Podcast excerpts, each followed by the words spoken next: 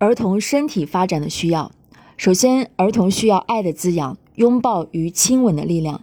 哈佛大学某研究机构曾经做过一个实验，把一只小猴子放在一个笼子里，笼子里面有两个猴妈妈，一个是没有食物的绒布猴妈妈，另一个是身上有食物但被铁丝绑着的猴妈妈。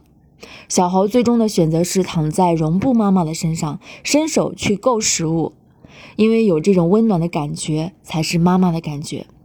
来自微博中的一个画面，看了让人心碎。在伊拉克的一所孤儿院中，一个小女孩用粉笔在水泥地面上画了一个大大的妈妈，然后让自己蜷缩在这个妈妈怀抱中。人的身体天然渴望温暖，一个孩子的长大，第一个需要的就是爱的滋养。我还在幼儿园从事一线工作的时候，曾经接触过全托的孩子。每晚总有哭醒的孩子，有的是夜间突然生病，但白天就自然康复；有的总是过做梦哭醒。被全托的孩子情感上是会匮乏的，虽然孩子们无法表达自己的内心的感受，但是这些情绪会透过身体在夜晚呈现出来。我们的处理方式就是抚触与拥抱。这个抚触和拥抱。不只是在形式上的，而是带着爱、带着内在的能量去做，让孩子真切感受到自己是被爱的，这样的效果才会更好。如何让儿童充满灵性、柔软而敏感的身体得到所需要的滋养？除了食物与阳光，更需要的是父母的爱。对于孩子来说，最温暖的地方莫过于父母的怀中，而最温暖的表达莫过于父母的亲吻。透过肌肤的接触，孩子的身心获得爱的滋养。这种滋养需要在充满爱、充满流动的状态下才能获得，因为父母和孩子具有最本然的连接，孩子能够清晰感受到父母的内在情绪与感受。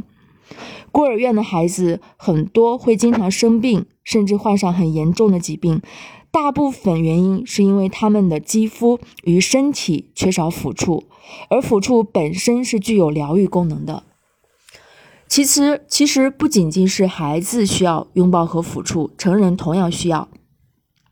我曾经现场观摩了美国身心灵疗愈大师班奇兰登博士的身体按摩疗法，整个过程中没有一句语言。老师只是用双手对肌肉进行非常温和而又缓慢的抚触与推揉。宁静的场域中，只有一呼一吸，感受老师在透过触摸聆听着身体的信息，然后寻找问题，再对心身体进行梳理。一个小时后，被疗愈者的脸上呈现出久未有过的通透与洁净，就像身体被深层清洗过一样。